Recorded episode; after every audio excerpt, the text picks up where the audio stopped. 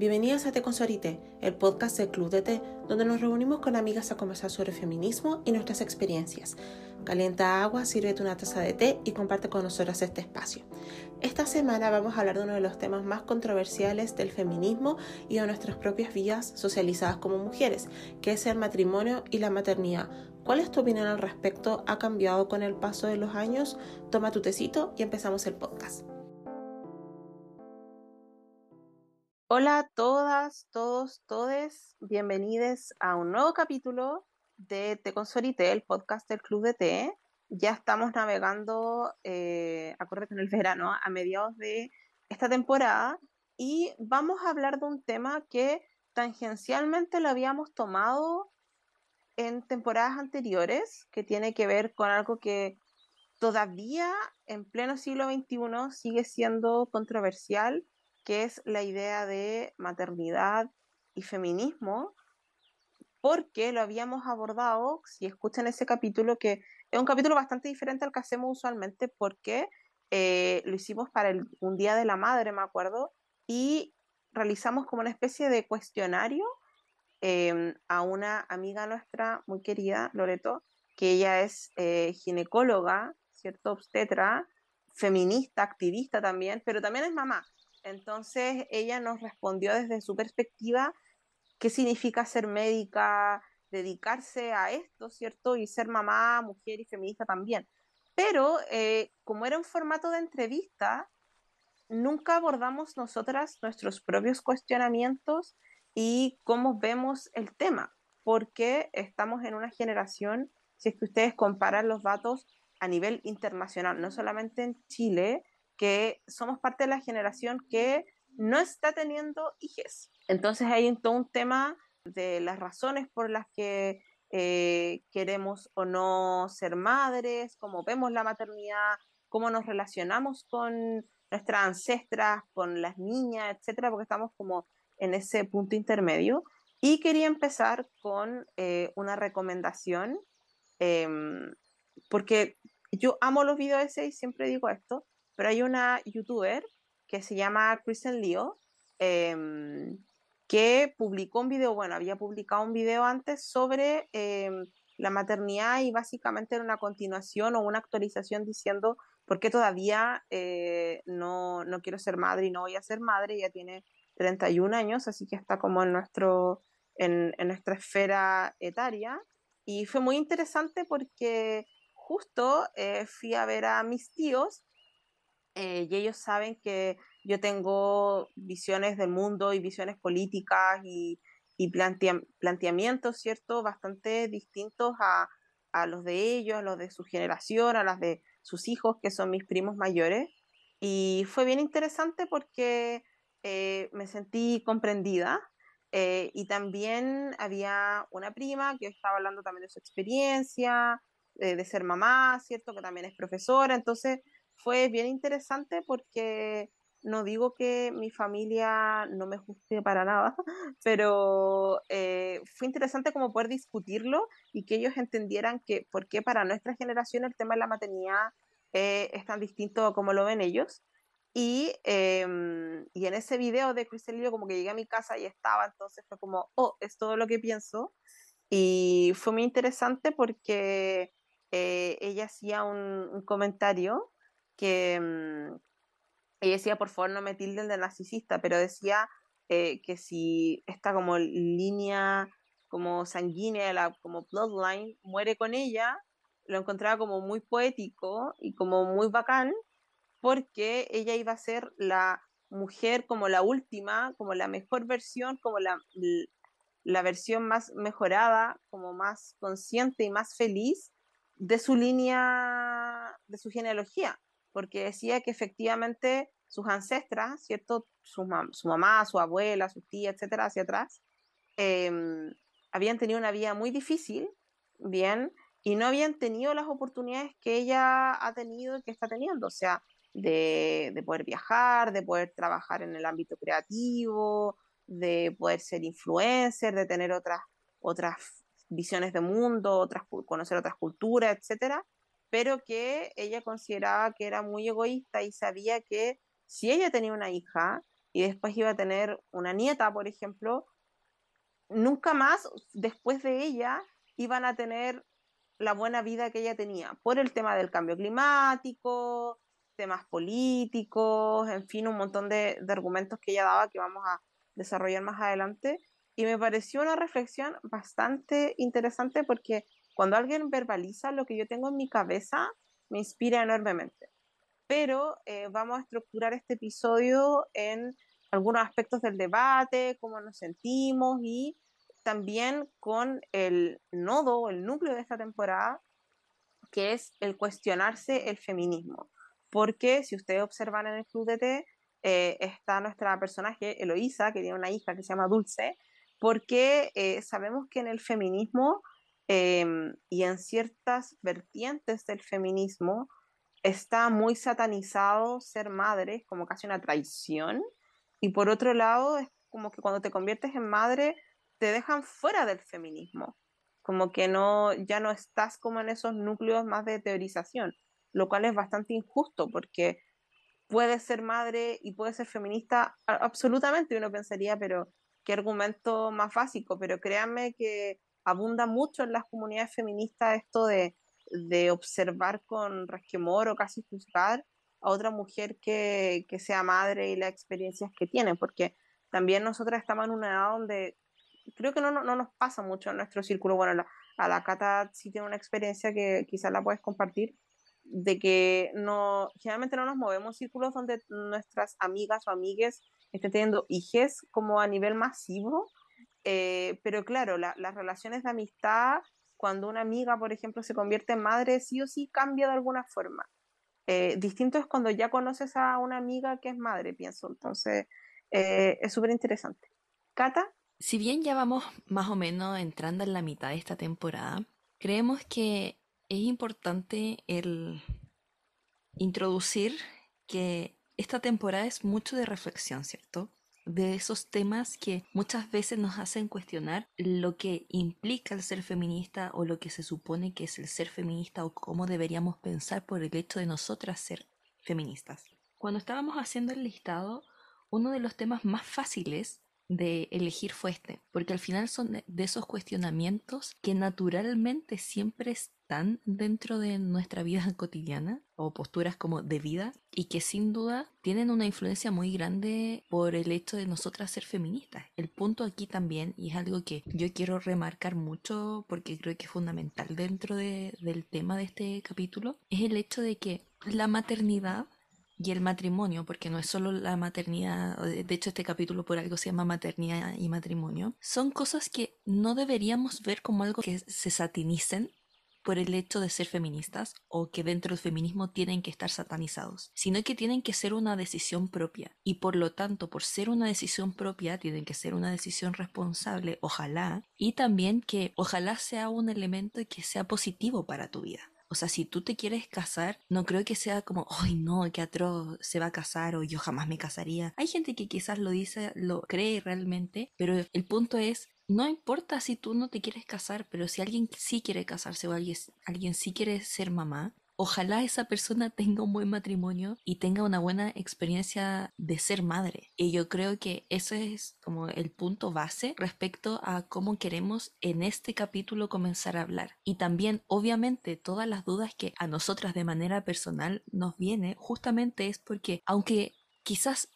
queramos o no queramos ser madre, muchas veces el decidir el serlo o no serlo viene de la mano con el dudar si realmente podría llegar a ser una buena experiencia para nosotras mismas. O al menos a mí me, me, pasa así. Y yo creo que con el matrimonio eso es aún peor. Es el cuestionar, oye, quizás sí me gustaría casarme o sí me gustaría tener una pareja estable, pero no confío en estas relaciones para siempre, o no creo en, en lo que implica el matrimonio, lo que significa el matrimonio. ¿Me explico? Siento que al final todos los cuestionamientos base vienen de esto y que al final es una lucha por el hecho de que es literalmente como históricamente se ha hecho la dinámica social. Por algo en la constitución dice la, la base del, del, Estado es la familia, no lo estoy parafraseando, y es como, claro, obviamente corresponde a una sociedad como antigua pero cuando estábamos en esta discusión constitucional, no es al azar el que hecho de que eh, se quisiera cambiar ese primer artículo o dentro de los primeros artículos por otra cosa distinta. O sea, tiene mucho que ver con cómo es lo que socialmente, históricamente ha implicado la institución de la familia y por lo tanto la labor de la mujer como madre en la sociedad. Y obviamente por lo mismo, muchas veces esa lucha de quizás a mí sí me gustaría ser mamá, pero es como yo sé lo que implica. Sé lo que implica no solo como a mi vida personal, mi desarrollo personal, sino que también a esta cosa social de la presión que viene por el hecho de tener que cumplir tu rol como madre, porque al final tú tienes que hacerte cargo de alguien y por lo tanto la responsabilidad es mucho mayor. Pero no sé, creo que eso era súper importante para partir, como hacer esta introducción desde dónde viene este cuestionamiento y qué es lo que también queremos reflexionar en este capítulo. Algo que puede parecer algo obvio, pero es importante destacar, porque esto usualmente aparece en debates de Twitter, por ejemplo, que sabemos que es un vertedero, pero a veces se pueden sacar cosas productivas de ahí, o cualquier otra red social o en espacios humanos como eh, colegas, familiares, etcétera, es esta especie de contraposición o de superioridad moral entre quienes quieren ser madres o son madres y, ya sea casadas o no, y quienes no quieren hacerlo y decidieron no hacerlo, etcétera. Y pienso que es muy importante superar esto porque no es una lucha, pienso que es súper infructuoso como atacarnos entre nosotras, que es algo que constantemente conversamos, porque el problema es otro. Pienso que aquí tenemos que dirigirnos a un enemigo común que es el patriarcado, porque finalmente son todos los debates que tienen que ver con el aspecto estructural y la construcción de roles de género asociados a esos dos elementos. Bien, de hecho, hace muy, muy, muy poco, ya salió la ley, ¿cierto?, que prohíbe el tema del matrimonio infantil y créanme que muchos parlamentarios votaron en contra de que eso sucediera, o sea, y, constantemente vemos historia, creo que todos en nuestra familia eh, tenemos historias similares de eh, nuestras bisabuelas, etcétera, abuelas, que se casaron siendo niñas, literalmente niñas, estoy hablando 12, 14 años, con hombres muy adultos que eran niñas que estaban jugando a las muñecas y tuvieron que convertirse en madres, en cuidadoras, en dueñas de casa, donde su infancia fue robada y anulada completamente, bien, y también el tema de las brechas de género, cómo eh, las mujeres tienen que cumplir múltiples roles em, y se les juzga que no son buenas madres si es que no están presentes, ya está el tema de eh, la inserción laboral y el desarrollo laboral, pero también es un tema complejo para todos, porque lamentablemente, y como asociado al tema que decía la Cata de la Constitución, todavía en nuestras sociedades tenemos un modelo muy estándar, muy binario, muy patriarcal y tradicional, y yo diría que con elementos religiosos importantes, de qué es un matrimonio, qué es una familia y qué es la maternidad. O sea, que hay un tipo de maternidad aceptable. Entonces pienso que esos son los aspectos problemáticos y son elementos que se han teorizado desde el feminismo y se han debatido en la praxis feminista históricamente. Entonces hay que hacer esa salvedad, no estamos como casi en un debate como estos que, ocurren a veces de qué es mejor que ser, eh, eh, ser madre o no ser madre, porque atacarnos entre nosotros nos sirve porque invisibilizar la experiencia. Muchas personas tienen razones de sobra para no querer casarse, para no ser madres, que son plenamente válidas, lo mismo para quienes sí han decidido hacerlo. Pienso que algo que es muy importante, si es que le encontramos lado bueno a las redes sociales, es que podemos humanizar más esos roles, ¿bien? Porque pienso que algo que se habla mucho, por ejemplo, en la cultura de la violación y otros, otro aspecto, es el asunto de la cultura del silencio. Esto de lo que pasa en la familia se queda en la familia, esto, la, ropa sucia se lava en casa. Por supuesto, es súper importante tener niveles de privacidad y cuidar tu integridad, etc. Pero claro, cuando escondes las situaciones debajo de la alfombra, no creces, no debates y no cuestionas las cosas. Y en ese sentido me parece súper importante que se cuenten estas experiencias, como escuchar a nuestra ancestra, compartir esas experiencias de nuestra ancestra. Y por ejemplo, cuando veo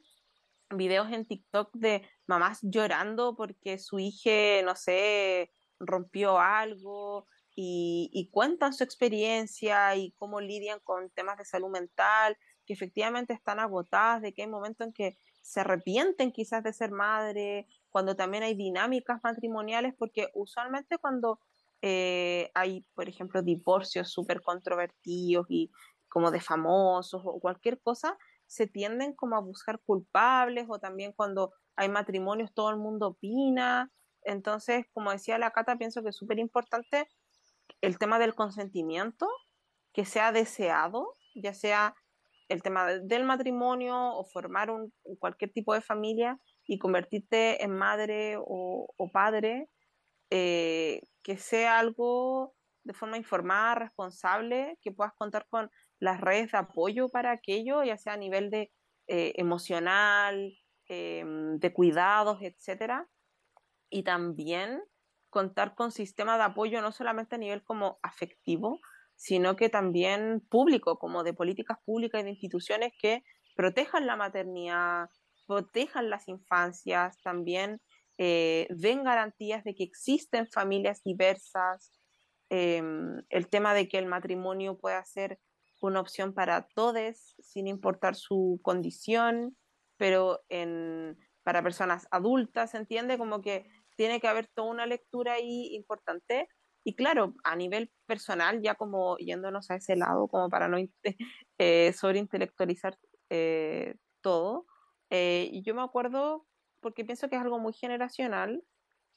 que claro, yo veía mi vida como algo muy de etapas, como, ah, esta va a ocurrir esto, va a ocurrir esto otro, supongo que voy a tener que casarme, tener hijos, y algo que tenía como medio asumido, pero cuando lo pensaba así a nivel como de verdad, profundamente, siempre el tema del embarazo me dio terror. Convertirme en madre me, me aterraba, era como algo que, que no, no, de verdad me, me, daba mucho miedo. Eh, y además porque siempre escuchas como temas de violencia obstétrica y, y ves como la vida de, de, de, las mujeres que te rodean al respecto, pero luego fui madurando al respecto, encontré, el feminismo llegó a mi vida, suena como medio religioso, pero es verdad, y empecé a educarme y a validar mis propios sentimientos y entender que en base a mis propias experiencias de vida, mi propia salud mental, mi propia historia, mi propia genealogía, mi visión del mundo y como yo diagnostico el mundo en el que estamos viviendo y el que va a venir, que al menos hoy yo no quiero tener hijos y no veo el matrimonio como una meta en mi vida. Porque siempre está este argumento como, ah, pero es que después te pueden dar ganas, o que qué pasa si después, bueno, yo no, no veo el futuro, probablemente, no sé, en 5, 10, 15 años más, mi vida sea parecida, diferente, completamente diferente, y cambie de opinión y algo suceda. Pero yo pienso que es súper importante verlo en el presente y, y hacer válida esa, esa decisión, porque usualmente también está este tema que va muy asociado al tema del rol de la mujer. Cuando vemos hombres que no se casan o no tienen hijos, eh, pienso que dependiendo de las sociedades, pero si lo vemos más acá, no está esta carga como de la solterona o de la soledad, como si se ven las mujeres, como es que te vas a quedar sola, es como la, la prima, la tía, la, la, hermana sola, como que si la soledad fuese algo negativo y porque también ¿por qué asumimos que tener un compañero o compañera y tener hijos es para que te cuiden? Pienso que es súper egoísta, porque por un lado tú eliges compartir tu vida con una persona, esa relación puede prosperar por 100 años hasta que mueran, o terminar y está bien porque son ciclos de vida y se cuidan mutuamente, crean proyectos, mutuamente se desarrollan cada uno en su lado y tus hijos no te deben nada. Es como tu responsabilidad es darle una buena vida. Y está esta idea como de, no, es que te vas a quedar sola. Y es como, no, porque también yo personalmente he, vivido en carne propia la situación de que tener hijos no te asegura de que te, te cuiden o se preocupen por ti o que te acompañen en tu vejez, para nada. Entonces, eh, claro, pienso que estamos en una sociedad como tan caótica donde hay tanta información, es complejo, eh, pero abordar estos temas y conversarlos como lo estamos haciendo ahora, me parece que es súper sano, por un lado, para validarnos a nosotras mismas, como decir, mis sentimientos son válidos, mi visión del mundo es válida, bueno, no le estoy haciendo daño a nadie. Además que en, este video ese que comenté, eh, había alguien que comentaba algo muy sabio porque decía, eh, em, ¿por qué se juzga tanto a las mujeres, en este caso, por no tener hijos en vez de juzgar a las personas que decidieron ser madres, padres de forma irresponsable. O sea, preocupémonos en vez de niñas que todavía no existen en este mundo, por quienes ya están y merecen una buena crianza o cómo vemos las relaciones. Bien. Y además que había otro comentario que decía, prefiero preocuparme como por las personas vivas que están a mi alrededor. Y a mí me hizo mucho sentido, eh, porque claro, el tema de las relaciones de pareja, el matrimonio, lo, lo heteronormado que está eh, esa visión, eh, no es fácil, porque son conquistas también. Entonces, que nos cuestionemos esto me parece súper importante, porque cuando yo hablo con, con, hablaba con mi abuelita antes o hablaba con otras mujeres de mi familia, me decían como, no sé, yo nunca me cuestioné que no era mi, mi camino, mi deseo casarme y tener hijos, aunque, no sé, ni siquiera tuviera casa propia o, o, lo que sea, o cómo se iban a educar, ¿no? Como que era, era parte de, de mi etos de vida. Eh, pero claro, también está el tema de que tenemos las redes sociales, influyen en cómo percibimos eh, la idea del matrimonio y la, la, maternidad, que, no sé, me parece que nos queda mucho por avanzar todavía en, en aquello, como para llevándolo más a nuestras experiencias de vida. Hay algo que no quiero dejar de decir. Cuando yo me di cuenta, me chocó mucho en mi vida. Y lo, lo, saco a colación por algo que dijo la Connie. Yo creo que todas las niñas, y lo digo así, tal cual, las niñas, cuando son pequeñas, o al menos las de nuestra generación, siempre decían, cuando yo me case voy a hacer esto, cuando yo tenga un hijo le voy a llamar de tal forma. O sea, al final, desde tan pequeñas las niñas, porque los niños no lo he visto, o sea, no lo vi, me refiero como lo que yo recuerdo de cuando era chica, que no se decía. Y el que alguien de, no sé, cuatro o seis años tuviera tan naturalizado eso, me impresiona mucho. Y yo creo que el problema de lo que continuaba diciendo Connie es que lamentablemente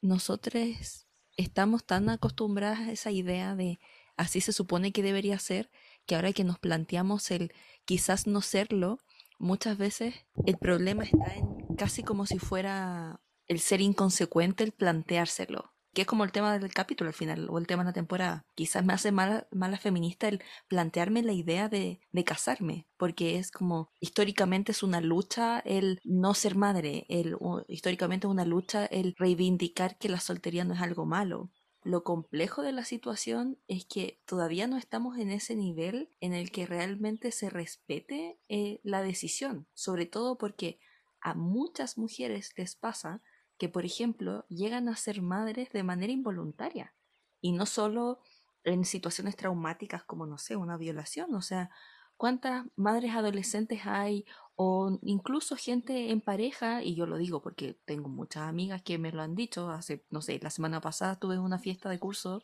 de cuarto medio y dos ex compañeras me decían, a pesar de que ellas estuvieron en sus 20 sus hijos, ya trabajando con la misma pareja que tenían hace muchos años y que siguen teniendo y que probablemente van a continuar teniendo, no sé si para toda la vida, pero que es una relación estable, y ambas me dijeron, no me gusta ser mamá, eh, si puedes no hacerlo, no lo hagas. Eh, como que, claro, quizás no fue una gran sorpresa porque tenían una pareja estable y quizás no se cuidaban mucho, pero es impresionante el, al final que el problema es que no es tan fácil el, para toda la gente el decir, no voy a ser madre porque muchas veces pasa sin que tú lo quieras. Y yo creo que por lo mismo hace tan crudo en la decisión de no lo voy a hacer, porque todavía no, no tenemos esa otra batalla ganada. El problema es que yo creo que el momento en el que realmente se gane la batalla va a ser cuando quienes quieran lo hagan sin ningún tipo de remordimiento, pero también quienes no quieran puedan no hacerlo. Em, y lo pienso tanto el, el casarse como el, tener hijos. Pero es un tema súper complicado porque al final no es simplemente como el decidir quiero o no quiero. Hay muchos otros factores que, que influyen y es súper complicado. Sí, porque está el tema de los derechos sexuales y reproductivos, ¿bien? Porque, por un lado, si ya nos vamos al tema como de, de la interrupción del embarazo propiamente tal, o la planificación familiar, no es tan fácil porque hay muchos elementos culturales. Pienso que se juzga mucho a veces personas de otras culturas o de otras realidades como, ay, pero ¿por qué no se cuidó? ¿Por qué no hizo esto? ¿Por qué no hizo aquello? Porque nos encanta opinar de la vida cuando hay muchos determinantes que van por la educación, por quizás relaciones incluso violentas o donde no hay una, una cultura, un acompañamiento, un apoyo respecto a la planificación familiar o porque simplemente sucedió y em, porque lamentablemente vivimos en sociedades donde las conquistas nunca se pueden dar por ganadas completamente. O sea, vimos lo que sucedió con Roe versus Wade, o sea, en Estados Unidos, donde, o sea, Estados Unidos tiene muchas problemáticas, lo sabemos, pero Roe versus Wade es uno de los hitos del feminismo contemporáneo a nivel global y que eso ya no exista en Estados Unidos es como, ¿y qué, qué, qué sucede? ¿Qué hacemos? Y de hecho, había muchos debates de cómo eh, las mujeres, particularmente en Estados Unidos, podían obtener lecciones de los feminismos latinoamericanos y de la lucha de los feminismos latinoamericanos para em, los derechos sexuales y reproductivos, pero es súper complejo porque hay un montón de realidades, entonces, eh, y que se garanticen nuestros derechos, que es algo que ni siquiera existe, tampoco conllevan que socialmente eso se discuta, que se normalice y que existan estructuras insisto, de apoyo, porque todavía está esta imagen de que las personas que eh, lo abortan, por un lado, lo hacen en situaciones como muy terribles, como no tenía otra opción, cuando puede ser una decisión súper consciente. Y por otro lado, también esto de que casi es como ir a, no sé, haces un examen de sangre cuando no es así. Siento que hay mucho blanco y negro cuando hablamos de maternidades y matrimonio propiamente tal como una institución, porque eh, más allá de la familia y los vínculos y las relaciones de pareja no pasan, sabemos, por el matrimonio. Entonces, eh, quería hacer como un ejercicio porque necesito fuentes em, y quería recomendar eh, tres textos que leí hace mucho tiempo, pero que revisité para este capítulo. Bien. Em, primero es un artículo de, em, de la BBC ¿cierto? Que de una entrevista a una escritora y artista española que se llama Paula Bonet, yo no tengo idea quién es, pero me pareció muy interesante porque hablaba de eh, abortos espontáneos que ella había tenido, porque eran embarazos deseados, muy deseados y que fueron muy traumáticos, eh, muy traumáticos para ella, porque también el tema de em, el aborto eh, espontáneo es algo que es súper tabú todavía, y está esta culpa, ¿cierto? Em, sobre todo para la madre o, personas gestantes. Y em, también eh, habla de la culpa, por ejemplo, de que falló como persona, como, mujer, porque esta idea de asociar la, capacidad de gestar a, ser mujer, ¿cierto? Em, y esto como de, del castigo, ¿cierto? De, oh, perdí, perdí el bebé, como que no, no pude sostenerlo, no pude llevarlo hasta el final. Eh, también está esta idea de que ella hablaba de que ella tenía 36 por ahí, entonces estaba toda esta presión de, de la edad, ¿cierto? Eh, también hay otros, hay, hay, otros ejemplos, quiero recomendar una, una artista, una directora que yo adoro de toda la vida, que se llama Leona, que ella eh, ha sufrido de endometriosis y un montón de problemas y se convirtió en madre hace algún tiempo y ella comparte a través de la ilustración y de escritura y sobre todo en el, formato como medio cómic sus experiencias y es espectacular porque aborda muchos elementos al respecto. Em, entonces, claro, es súper importante como el tema de la representación, o sea,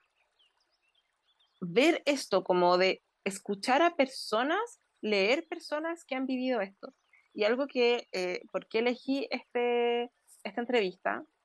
Que la primera de las otras tres, em, es porque ella habla de Mary Shelley. Y hemos hablado de Mary Shelley un montón de veces en este podcast, que es la escritora de Frankenstein.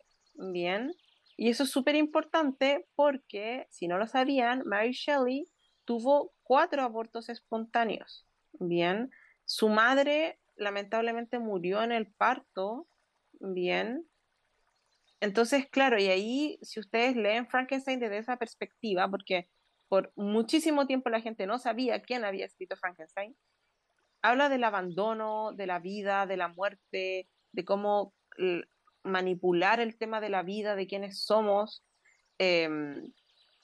entonces me pareció muy interesante eso. Y em, ella también habla del elemento de la dictadura de, Franco en España, que lo encontré súper interesante porque si nos vamos a los países del Cono Sur en particular y Chile, que es nuestra realidad, es súper fuerte el tema de cómo se relaciona la dictadura y mm, los roles de género, las mujeres y la idea de ser madre, esta idea de como mm, mm, padres, no sé, familia, propiedad, no sé cómo ha puesto como patria, familia, propiedad, no sé, y que constantemente están dando vuelta en nuestros discursos y en nuestros políticos, que es súper eh, importante no perderlo de vista, y dos artículos que son de la revista Paula, que uno es del 2019, que se llama No seré madre, y el otro es de 2020 y se llama No quiero ser madre, una decisión sin culpa. Y em, es súper interesante porque habla de distintas experiencias, también se habla de la infertilidad, que es algo que es súper tabú también, porque está esta presión cuando una pareja eh, ya eh, está junta, digamos, no necesariamente casada, pero empieza esta presión familiar para que tengan hijos y muchas veces quieren hacerlo, pero por alguna razón no pueden y eso genera mucha frustración, rabia. Em, está todo el tema de em, eh, los vientres de alquiler, la donación de óvulos, la adopción, que ahí son esferas a las que creo que no vamos a entrar, pero eh, es muy interesante porque en, el primero, en el de 2019, la persona que, que escribe, ¿cierto? Dice que em, ella era muy conservadora, que para su familia era muy importante el Día de la Madre y que ella es eh, la única mujer adulta sin hijos en su familia y que, y que, no sé, su sobrino y su mamá le regalaban cosas como para el Día de la Madre y se sentía como muy sola y vulnerable y vacía porque no era madre. También habla de sus procesos de, de terapia y dice que llegó un momento de su vida en que decidió que ya no quería ser madre. Bien, y empezó a, y dice una frase que es muy importante que dice, dejé atrás la necesidad de otro para validarme. Y pienso que eso es válido para la maternidad y para el matrimonio, cualquier relación de pareja. Y ella habla de que como durante toda su vida idealizó mucho la maternidad con esta cosa que ella llama la fuerza sobrenatural femenina y tenía estos conceptos como tan arraigados que yo lo encuentro como muy red flags, pero que están presentes con esto de eh, ser hembra, esto de la feminidad, como esta frase tan horrenda que esto como de hembra humana, ¿cierto? Y em, es muy lindo como ella habla de esa experiencia. Y en ese momento ella tenía 42 años. Bien, la persona que escribe eso. Y la otra, que se llama No quiero ser madre, una decisión sin culpa, que es del 2020, em, también aborda distintas experiencias, también una, una TED Talk, ¿cierto? Y decía que, em, según los datos, en Europa particularmente, entre el 25 y el 30% de la tener hijos y el 10% no los quiere tener por decisión propia y ahí se habla de las descalificaciones. Esto de que si no quieres ser madre o no quieres casarte, eh, eres una persona egoísta, mala, antinatural o anormal, esto, o que también te, ve, te ven como bien, y el tema del linaje, y lo encontré como súper interesante Y recuerdo que hay otro que no encontré, pero que leí, me acuerdo que lo compartí, que entrevistaban a distintas mujeres y habían algunas que eran súper jóvenes. Me acuerdo que había una que era también activista medioambiental o activista por, por la justicia climática eh, concretamente. Y ella y otras personas daban datos de que eh, las niñas que nazcan y vivan en este mundo se van a enfrentar a un, a un planeta cada vez con temperaturas más extremas, con dificultad de acceder a alimentos, con eh, sin recursos naturales, sin agua, agua contaminada, eh, aire contaminado, o sea, una degradación medioambiental irreversible y que era una decisión como muy responsable no hacerlo y también por las emisiones y la contaminación que significa el tema de los pañales, etcétera, de, de un nuevo ser humano. Pero también está este cuestionamiento, yo diría que medio ontológico, no sé, que nos podríamos pasear por un montón de ciencias de qué pasaría si todos, por ejemplo, decidiéramos que no vamos a tener hijos. O sea, ¿qué ocurre? Em, claro, ahí vienen, vienen elementos que son súper interesantes porque em, ¿qué va a pasar con nuestra humanidad? ¿Qué va a pasar con, eh, sobre todo, las niñas que, y niñas que ya están en este mundo? que van a crecer, que se van a enfrentar a un mundo tan complejo y donde también hay regresiones y erosiones democráticas, también discursos muy fascistoides y eh, discursos de odio, también temas de derechos humanos que claramente están atentando contra los derechos de los grupos más marginalizados de la sociedad. Entonces, por mi parte, yo veo el mundo como a futuro medio distópico y eso hace como reafirmar una decisión personal que, que ya había tomado. Que no es fácil en ninguna de las sociedades, en nuestra familia, o simplemente decir, o sea, yo siento que en cualquier, en cualquier instancia te van a catalogar de egoísta, que puede ser o no cierto, ya sea si te casas y tienes hijos, tienes hijos sola, o no tienes hijos. Pienso que esto de ser catalogada negativamente y con prejuicio es insalvable, finalmente pienso que no, no hay vuelta. Sí, el problema es cuando nos enfrentamos a la posición contraria, a qué pasa con las mujeres que sí quieren tener hijos. Y sobre todo porque, claro, quizás para la sociedad, y perdón que generalice, pero quizás para la mayoría de o la sociedad, lo normal, lo aceptable y lo deseable es esta familia constituida. Pero ¿qué pasa para estas nuevas generaciones, o al menos la generación a la que con Connie pertenecemos, en la que la norma es el no querer casarse, el no tener hijos o el que el estilo de vida sea muy distinta y con un ritmo distinto.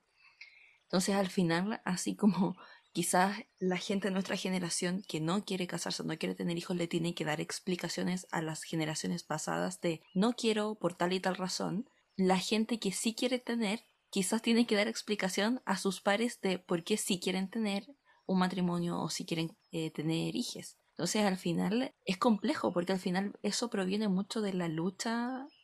que no está terminada y que quizás recién está comenzando y por eso es tan complejo. Y también obviamente todo depende de las experiencias personales y algo que yo creo que es muy de verdad impresionante y complejo es el hecho de que las mujeres, a diferencia de los hombres, tiene el reloj biológico que las persigue. O sea, quizás yo ahora a mi edad no quiera tener, pero quizás en 10 años más, en 20 años más sí, y ya no va a ser biológicamente posible. Y yo creo que eso es lo que realmente hace que las mujeres tengan esta presión de decidir o de o esta incertidumbre de pucha, quizás realmente sí debería hacerlo o quizás me voy a arrepentir y ahí viene la ansiedad. Y obviamente eh, siempre eh, uno puede adoptar y hay muchas formas de, de, constituir familia, pero mm, al final también eso es muchas veces, y a mí me da mucha pena, a mí siempre me ha gustado mucho la idea de la adopción y creo que eso es, un acto súper genial, de verdad. Eh, pero siempre me ha dado mucha pena que la gente lo tome como una opción porque no pudiste tener hijos o no alcanzaste a tener hijos, cuando en realidad no debería ser así. Entonces lo encuentro triste. Me dan pena estos temas.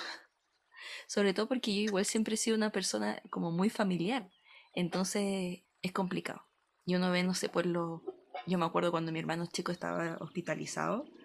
que estuvo dos años como con muchas hospitalizaciones constantemente y tú veías a los niños que estaban al lado de y estaban, había una chiquitita, creo que se llamaba Florencia, no me acuerdo. Y los dos años que él estuvo hospitalizado como constantemente, ella también siempre estuvo hospitalizada y siempre estaba sola. Y entonces al final es como, pucha, porque además tiene que haber niñas que la pasen mal. Y el punto es,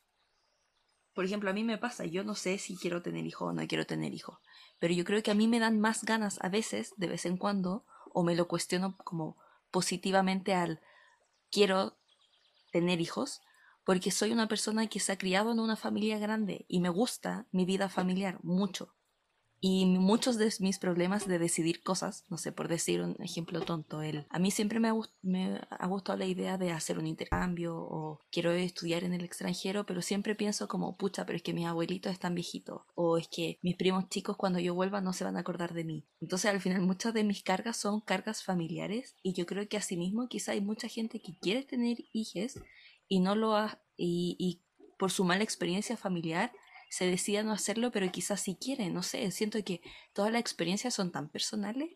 que lo hace también complejo. Y el tema es que cuando tú te emparejas, tú cargas con dos historias familiares distintas y por eso también las crianzas son tan complejas. Sí, en verdad esta cosa como de criar un ser humano, una persona humana es como, uff, como, yo siempre pienso eso, como cada cosa que esa persona viva, eh, escuche, vea, sienta, cualquier cosa que yo haga va a determinar directamente su vida, porque cuando empezamos a hablar de nuestra experiencia o, abordamos ya temas de salud mental y otros elementos constitutivos de, de quienes somos, yo diría que la gran mayoría se, se remonta a la infancia, porque nadie te enseña a ser mamá, a ser papá, a ser cuidador, cuidadores. No hay como, claro, quizá habrá un libro por ahí, pero me refiero que no, no ocurre y también uno carga con las formas de crianza y, hace lo mejor que puede. Em, pero e, es, fuerte, claro, tiene que ver muchas veces con, con la forma en que eh, fuimos criados, en, en, nuestras dinámicas familiares. Es, como muy, muy interesante eso como de, de, cómo nos relacionamos con, con, otra persona y con otra persona respecto a eh, una nueva vida o, un hijo. es como, es complejo. Y otro elemento que quería destacar, que, que algo que me hizo ruido cuando la Cata decía esto de que nos juzguen nuestros pares, el otro día, no, no fue el otro día, uno dice esto el otro día, pero fue hace 100 años. Estábamos hablando con, con Pame y eh, hablábamos esto de los distintos tipos de relaciones, como la, hay que, que están estas relaciones abiertas, relaciones monógamas, etc. Y era como muchas veces que son experiencias válidas, otras veces son MOA, no sé, depende de la decisión de cada uno. Y era como, y nos preguntábamos, pucha, pero ¿qué pasa si para mí la monogamia es algo que me satisface o tener una familia, no sé si llamarla tradicional, pero más estándar, es algo que a mí me hace feliz. Eh, ¿Por qué me van a juzgar por eso? Como, ¿qué tiene? Entonces, claro, es porque yo creo que el meollo de este asunto es que eh, las personas no sabemos dosificar los elementos argumentativos para los debates y dosificar la forma de ver el mundo con muchos matices y de qué decir, cuándo decirlo y no y qué hace callado básicamente, porque em, claro, muchas veces está esta idea de no es que tienes que hacer esto, tienes que deconstruirte, tienes como que eh, despertar y encontrar esta otra forma y quizás para otra persona es cómodo o también hay presiones familiares, presiones del entorno. Entonces, eh, pienso que los temas hay que hablarlos, hay que reflexionarlos, hay que leer distintas perspectivas. Para mí ha sido súper constructivo em,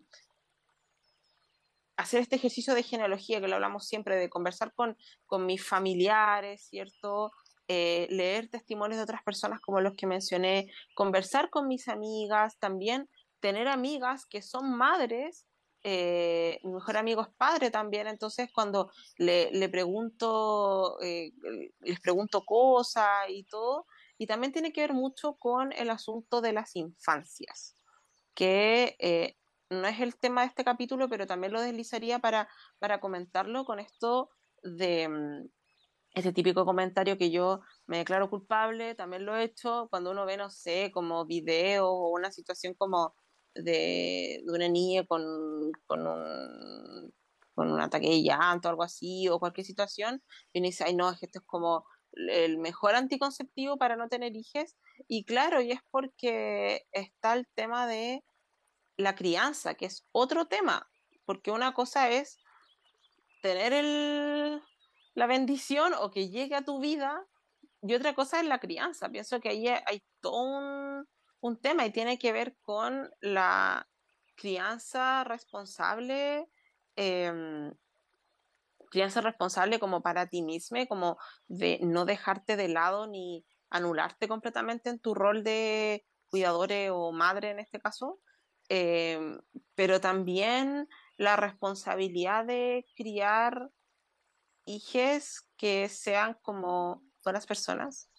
eh, en una sociedad que ya es tan compleja, porque también estos, estos patrones de crianza y cada cierto tiempo salen como estas especies de funa en internet eh, respecto a alguna declaración poco afortunada que alguien habrá hecho de, de, de sobre todo, em, no es fácil, no es fácil y, pienso que em,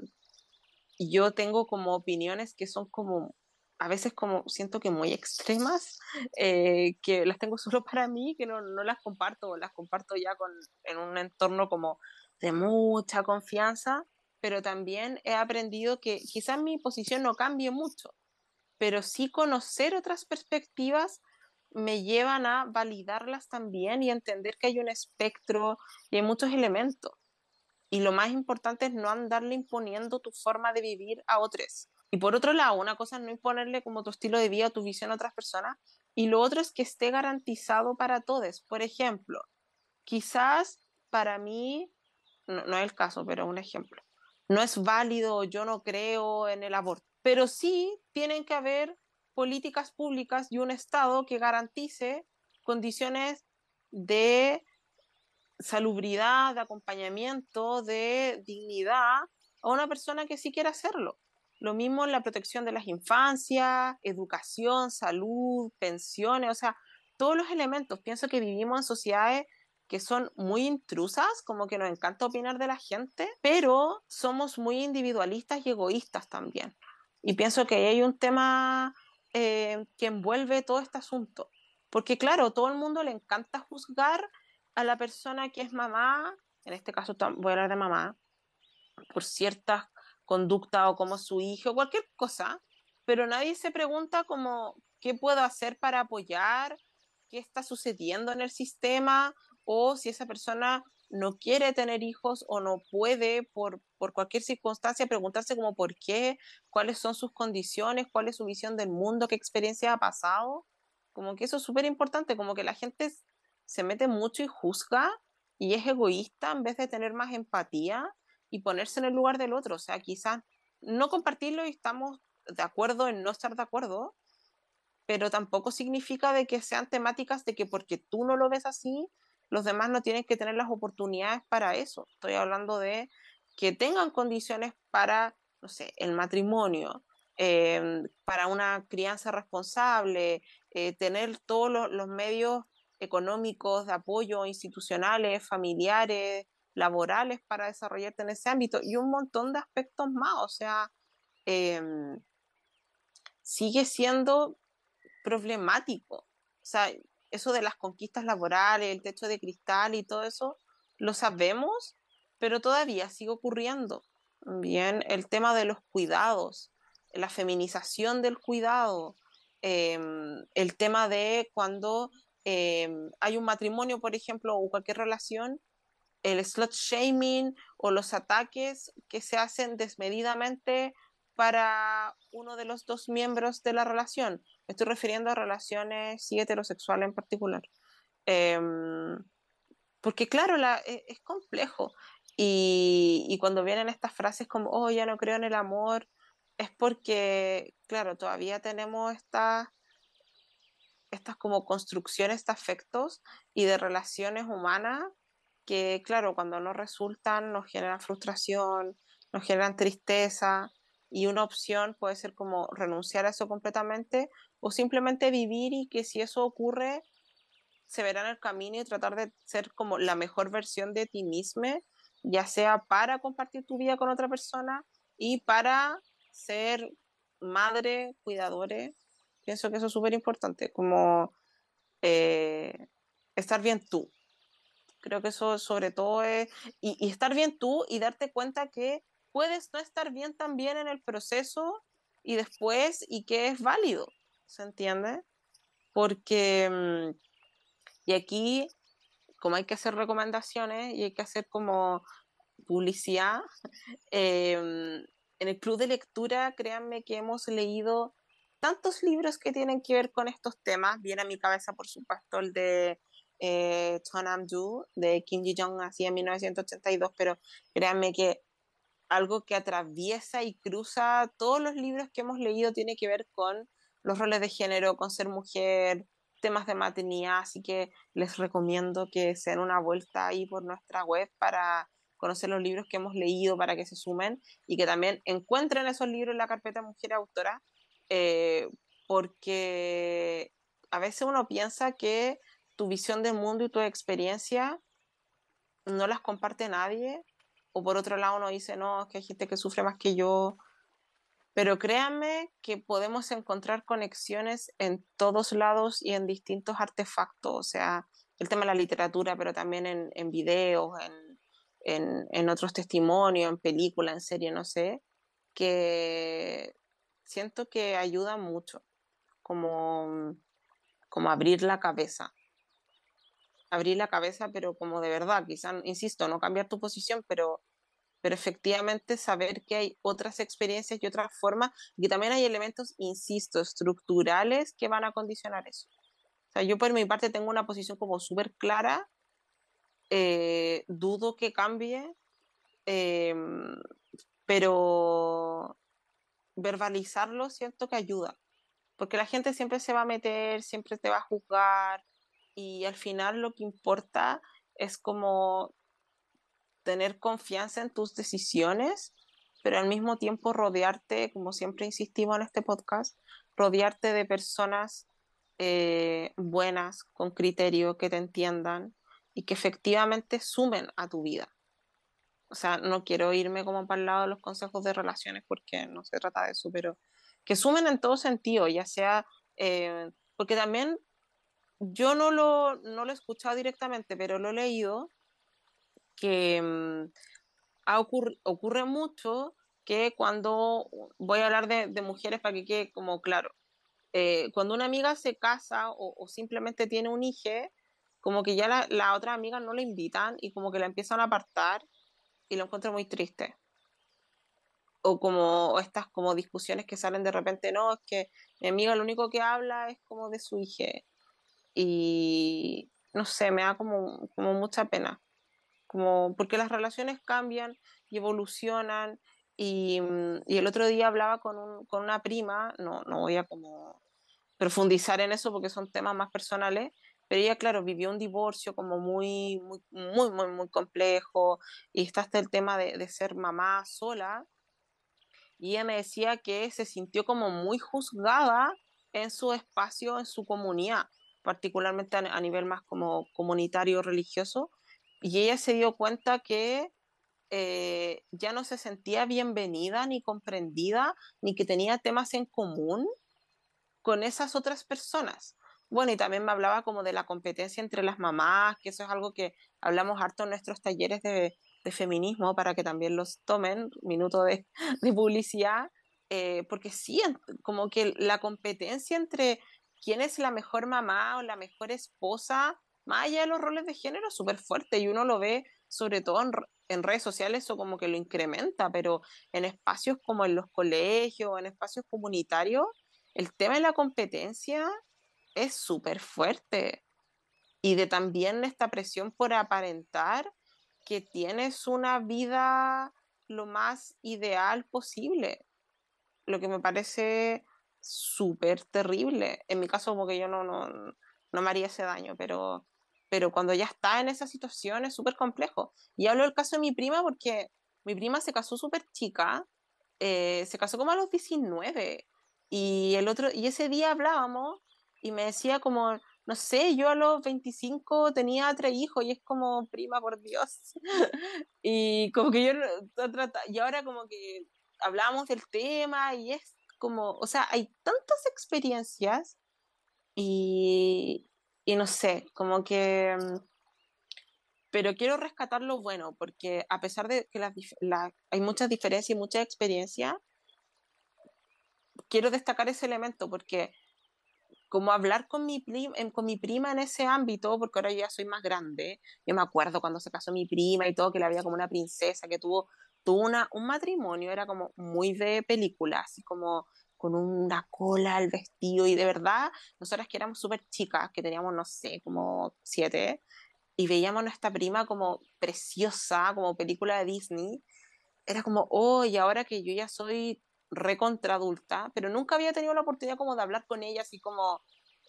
en, lo profundo, ¿cachai? Eh, y fue muy bello y lo agradezco mucho y siento que desbloqueé como algo, algo como a nivel familiar y, y afectivo y feminista también súper bonito porque nuestras visiones del mundo no pueden ser más distintas, pienso, pero como que conectamos en ese aspecto y eso fue como, como muy bacán. Yo creo que el meollo del asunto es que lo complejo es que estos temas vienen, o más bien se tratan en la práctica respecto a dinámicas sociales. O sea, un matrimonio es de dos, los hijos implican una relación social con otro ser humano. Y el problema es que lamentablemente las visiones de mundo son difíciles de realmente emparejar. Es complejo. Y muchas veces también lo que tú crees que quieres, y lo pienso, no sé, por ejemplo, lo que mencionabas de cuando hablabas con la PAME, no sé, de la monogamia, etcétera, etcétera. A veces quizás, no sé, por ejemplo, una persona puede decir y hasta creer que quizás puede ser, eh, no sé, tener relaciones abiertas pero quizás después la práctica no le funciona. Y las personas somos seres que evolucionamos, por lo tanto está bien y tenemos el derecho a cambiar de opinión. Y por eso las relaciones sociales son difíciles, porque si ya bien la comunicación entre las personas en general es mala, incluso con nuestros mejores amigos, con nuestra pareja, con nuestros familiares, en general los humanos no nos sabemos comunicar bien. Además siempre está esta, esta cosa de pensar que realmente se está diciendo algo con un mensaje oculto detrás, no necesariamente con mala intención, pero quizás no siendo completamente abiertos frente a algún tema, hace que sea mucho más difícil, porque si ya la comunicación en general es mala, más aún cuando estamos cambiando de opinión en nuestra vida. Entonces creo que eso es lo que realmente hace difícil estos temas, no solo como el matrimonio, los hijos, sino como las relaciones humanas, porque al final Claro, nosotros podemos tratar de ser súper empáticos con lo que el otro piensa, pero, pucha, quizás no nos entendemos nomás. Quizás, no sé, por ejemplo, un, no sé, tu amigo mega evangélico nunca va a entenderte, quizás te va a respetar, pero no lo va a entender. Y el problema es que ahí se empiezan a generar relaciones tóxicas y lamentablemente, y lo digo con la, eligiendo la palabra, lamentablemente, nosotros no podemos elegir es juntarnos o convivir solo con gente que piensa exactamente igual que nosotros, porque no es bueno. Sí, o sea, yo creo que para ir cerrando este episodio, quizás podríamos como compartir nuestra como visión más personal, como para llevarlo como a nuestra vida. Em, claro, quizás mi, mi, visión de mundo, eh, ya ser feminista es complejo en muchos entornos y lo vamos a hablar en, en otros episodios también y lo hemos conversado ya en todas estas temporadas que llevamos, em, pienso que así como yo presentándome como feminista ante otras feministas y mi, mi entorno y cómo yo veo el mundo y todo, me siento como en el camino quizás más fácil, porque eh, con mis amistades nos respetamos mucho en nuestras formas de vivir, coincidimos en muchos aspectos, más allá de que el, el resultado sea hijes, no hijes, querer tenerlos o tenerlos o lo que sea, pero es como lo que hablamos siempre con la Cata, que llega un punto en, en tu vida, como en la adultez, donde empiezas como a aglutinarte con personas con, con intereses y visiones de mundos similares, no una cámara de eco para nada, pero que, que te articulas bien y eso lo agradezco mucho. Entonces mi, mi relación como de no querer tener hijos, que no querer casarme, pero más allá de que la etiqueta sea no querer casarme, es como que para mí no es importante, no es necesario, no, no una meta en mi vida para nada. Calza como bien y me es cómodo y no me siento juzgada y no es problemático para mí para nada los espacios de memoria normalmente. Sí pienso que eh, mi familia, no sé si lo acepta, pero lo, o lo entiende, pero lo saben y pienso que ahí quizás es un poco más, eh, quizás un poco más complejo porque eh, son muy distintos a mí, muy, muy distintos. Pero lo bueno es que no es mi familia como, como nuclear, nuclear. Entonces, claro, cuando están estas, estas reuniones familiares, como, eh, no sé, tengo que prepararme mentalmente, pero también muchas veces entiendo su experiencia, le escucho y entiendo como de dónde vienen. Entonces pienso que para, para en ese lado sí, cuando lo exploremos en otros, en otros capítulos, porque si ustedes, niñas, niñas, Em, están en entornos familiares que son más progresistas, más abiertos, no sé, llamarlo liberales, eh, feministas, en, fin. Felicitaciones, son personas muy afortunadas. En mi caso no es así. Eh, pero claro, no, no es como mi, no, son personas con las que vivo diariamente, para nada. Entonces, como que yo eh, sé parcelar como los espacios de mi vida y en ese sentido me, me siento como muy em, satisfecha y conforme con el lugar en el que estoy y las personas que me rodean y cómo soy, que no se trata de autocomplacencia ni nada, pero eh, pienso que estoy como en un, en un buen pie y que si el día de mañana cambiara de opinión, está bien como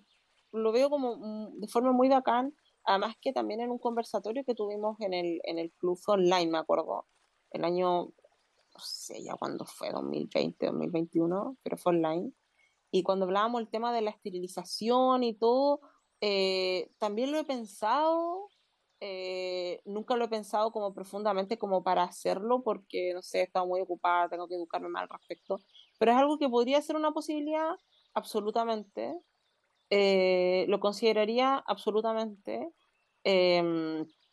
y eso, como que eh, estoy como muy clara y firme respecto a mis convicciones y cómo veo el mundo. Eh, tampoco me niego al cambio porque como dice Cata, las personas al ser sujetos sociales estamos en constante construcción y estamos evolucionando y cambiando a lo largo de nuestra vida, como que no somos unidades fijas. Y eso es algo que es importante rescatar y me siento como, como para terminar con algo positivo, como muy, muy feliz porque pienso que, claro, pienso que algunas de las razones que subyacen a nivel más profundo de, mi, de, mi de mis decisiones y de mi visión del mundo también tiene mucho que ver con trauma y experiencias negativas, absolutamente, que yo no merecía vivir. Bien, quizás habría llegado al mismo punto y a la misma decisión si no hubiera vivido esas cosas. Pienso que es muy probable. Y tampoco quiero romantizar y decir, agradezco haber vivido eso porque me permitía estar, no, pero como hay que asumir las cosas y hay que eh, hacerse cargo de, tu vida y de tu vivencia y decir esto soy, esto es lo que me ha pasado, esta en mi historia, em, si bien no lo agradezco, eh, pienso que todo pasa por algo y a pesar de todas esas vicisitudes, eh, estoy como en un, en un buen punto que me ha llevado conscientemente a tener esas visiones y también respetar absolutamente las de los demás. Y yo voy a ser la primera en defender las maternidades deseadas, en, luchar por aquello, o sea, insisto, no porque yo no, no lo vea como una opción válida o deseable para mí, no voy a hacerlo y si eh, las personas que, que, quiero, que amo, que son mis amigues eh, o, familiares, deciden hacerlo, voy a estar ahí para apoyarles, les voy a apoyar como pueda y voy a estar muy feliz. Eh, más allá que yo piense que el mundo se va a acabar y nos vamos a morir congelados o, o quemados en 20 años. Entonces, más allá como de mi, mi visión apocalíptica del mundo, sí voy a celebrar mucho cualquier decisión y visión que tengan mis amistades, voy a estar ahí como para apoyarles. Pienso que eso es lo más importante. Y no solamente para quienes me rodean, sino que para todos y particularmente para, específicamente en el tema como de, de, de la crianza y les hijes, para todas las mujeres y personas gestantes, porque es algo que es, me parece básico, necesario, urgente, que no son agendas de política de identidad, que no son importantes, no como siempre decimos esto, que lo personal es político, tiene que estar ahí. Y, y eso, pienso que lo más importante es vivir la vida que quieres vivir, que quieres llevar y estar conforme con eso. Y si cambias o, te equivocaste o te arrepentiste, estás bien, puedes volver a empezar y rodearte con, con, las herramientas y las personas que te ayuden como a estar en un, en un buen lugar. Pienso que eso es el tema como de la autonomía eh, y de la libertad y de la conciencia eh, y el amor también, que es súper importante, como eh, el, amor por ti mismo, por quienes te rodean, si es que estás en pareja, por quien te acompaña en ese, en ese camino de vida, es fundamental. Así que eso, considerando que ya estamos en, en, en esta época que la gente llama como el mes del amor, em, porque hemos hablado de Valentine's Day y, temas de, de, amor y todo eso en, en otro episodio, eh, pienso que eso es importante. Así que me siento como muy eh, las chicas superpoderosas como del amor hacia el mundo gira. eh, Cata, ¿quieres terminar este episodio con tus reflexiones? Sí, yo siento que a mí me pasa lo mismo que la Connie, pero al revés, porque nuestros contextos son al final contrarios. Y yo siento que eso también hace que sea interesante esta discusión, porque al final demuestra cómo nuestras experiencias hacen que nuestras presiones externas hayan generado un ser como, como esa persona, lo pienso así como persona en mayúscula, que evidentemente lucha con lo que quiere ser. Y el problema es que encontrar qué quieres ser es súper difícil. Y por eso el tema de cómo pasa el tiempo lo hace aún más complicado. O sea, yo no sé si quiero tener hijos o no, no lo sé, no lo sé, porque no sé qué quiero hacer con mi vida, no sé, me siento como que vivo estoy tratando de tomar decisiones responsables y los últimos, no sé, 10 años de mi vida me he dedicado solo a autoconocerme, a tratar de establecer mi vida y de una forma física y emocionalmente saludable. Y siento que lo he tratado de hacer responsablemente y lo he logrado. Pero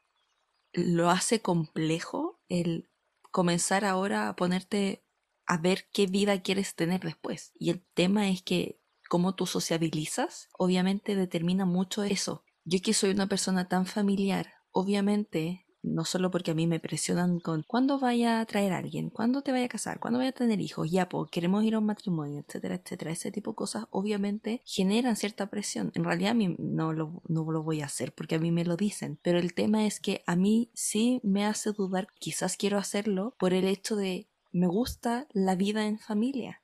pero eso implica que yo tenga que armar una propia familia, no sé, y yo creo que el gran problema de la presión externa es que te hace provocar más ansiedad y que sea más difícil el darte cuenta si realmente lo quieres o no lo quieres. Y eso es lo complicado del asunto, siento yo. Sobre todo porque muchas veces se tiende a ver como que esta es una decisión individualista, cuando en realidad es responsable porque es, es todo lo contrario, porque es en tu dinámica con el resto de las personas. Pero no sé, yo creo que lo importante es eh, tomarse las cosas con calma y también ser consciente, y lo pienso por todos esos amigos que han tenido hijos y que quizás se arrepienten o están muy contentos o quizás por todas esas personas como mayores que conocí que se sintieron frustradas por no tener hijos o que se sienten muy bien por haber decidido no tener hijos. Yo siento que el tema es que siempre tú vas a ganar y perder algo con las decisiones que tú tomes, cualquiera sea esa decisión. Y lo importante, creo yo, es que al momento de tomar cualquier decisión, ponderes cuál realmente son las cosas que tú prefieres perder por ganar algo. Creo que esa es la clave del, del asunto. Y, bueno, eso. lo más importante, no se deje impresionar. y si suceden cosas, siempre el tratar de tener una buena red de apoyo. Siento que no dijimos mucho porque es un tema complicado. Pucha, quizás la Connie tiene más seguridad. No, no quiero, dice, pero quizás podría cambiar en el futuro. Yo es como, no sé. Sí. como que de verdad. O sea, ni siquiera sé, o sea, la, la pandemia me enseñó que, mm, o sea, planear algo no tiene sentido. Como que hay que vivir el presente, bueno, con un poquito de futuro. Pero la conclusión es, eres válida, eres importante, eres feminista, puedes ser feminista, sin importar tu, tu condición, tus elecciones, como que, como siempre hablamos, el feministómetro y el pony moral, rodéate de personas que no te hagan, ya sea a nivel de, pareja, partiendo por ahí, pero, pero tus amistades, familiares, etcétera, que no te hagan sentir que eres insuficiente, como que eh, no eres como suficientemente buena feminista, no eres suficientemente buena esposa, madre, lo que sea. O sea, somos humanos, seres humanos, personas, y está bien sentirnos mal, cuestionarnos, equivocarnos, embarrarla, en fin. Y claro, siempre como que busca ayuda. Ese es como, como el mensaje, así que esperamos que les haya gustado este episodio. Compártanos también sus opiniones, porque, eh, como decíamos antes, hay muchas experiencias diversas y queremos conocer qué les parece, cuáles son sus visiones al respecto, eh, qué, otros, qué otros elementos les gustaría que, que habláramos, porque esto de, del cuestionarnos y la culpa eh, está presente, pienso que solo por el hecho de ser mujer, está siempre ahí esto de cuestionarse el feminismo, eh, cuestionarse si es para ti, si ese es el tipo de feminismo que te lleva o es ese tipo de vida o decisiones o, relaciones afectivas o sociales o, en el, el, entorno o cómo te desenvuelves y estar siempre trabajando por conocerte a ti misma, a ti misma es lo más importante. Así que eh, no olviden que el Club de Té siempre va a estar para ustedes, siempre va a ser un espacio seguro de debate, de, respeto, de, recursos también para, para debatir y educarnos, así como tenemos el podcast, como saben, tenemos muchos otros proyectos, está la carpeta de mujeres autoras donde pueden encontrar muchos libros, están los talleres donde lo abordamos de distintas perspectivas, en distintas realidades sociales también, sobre todo en, en, Asia Oriental, Medio Oriente, América Latina, etc. Eh, proyectos de ilustración, donde hemos hablado de los temas también. Em, no olviden participar en nuestras actividades. Recuerden que en nuestra web pueden encontrar la convocatoria a todas nuestras actividades, a nuestros eh, clubes de lectura, cada uno de los ciclos, talleres, todo lo que quieran. Y no olviden, si es que quieren hacer un regalo en esta época, y aprovechando de hablar de maternidades, porque sabemos que vienen las olas de cumpleaños en marzo, así como después están las de noviembre, eh, que tenemos gift cards. Tenemos tres tipos de gift cards de 5 mil, 15 mil y 30 mil pesos chilenos que pueden adquirir en nuestro sitio web para regalarle a tu ser querido o autorregalarte a, a ti mismo, que es la persona que más debes amar. Así que no olviden eso, la pueden ocupar durante todo el 2023 y en nuestra página web van a encontrar toda la información al respecto. No olviden seguirnos en nuestras redes sociales como Le, Club de Té. Tenemos para todos los gustos, tenemos Instagram, Facebook, Twitter, TikTok, YouTube em, y la que vaya apareciendo en el futuro. Así que eso, cuídense mucho, nos escuchamos la próxima semana y eh, no olviden comentarnos, cuídense mucho, cuídense del calor, hidrátense, usen bloqueador, que es muy importante. Eso, besitos, adiós. Adiós. Nuestra junta de amigas ha terminado por el día de hoy. Recuerda que cada viernes publicamos un nuevo episodio en nuestro podcast de Consorité y que puedes seguirnos en www.leclubdt.cl y seguirnos en redes sociales como arroba leclubdt para seguir de cerca nuestras actualizaciones, proyectos y actividades. Nos escuchamos la próxima semana. Adiós.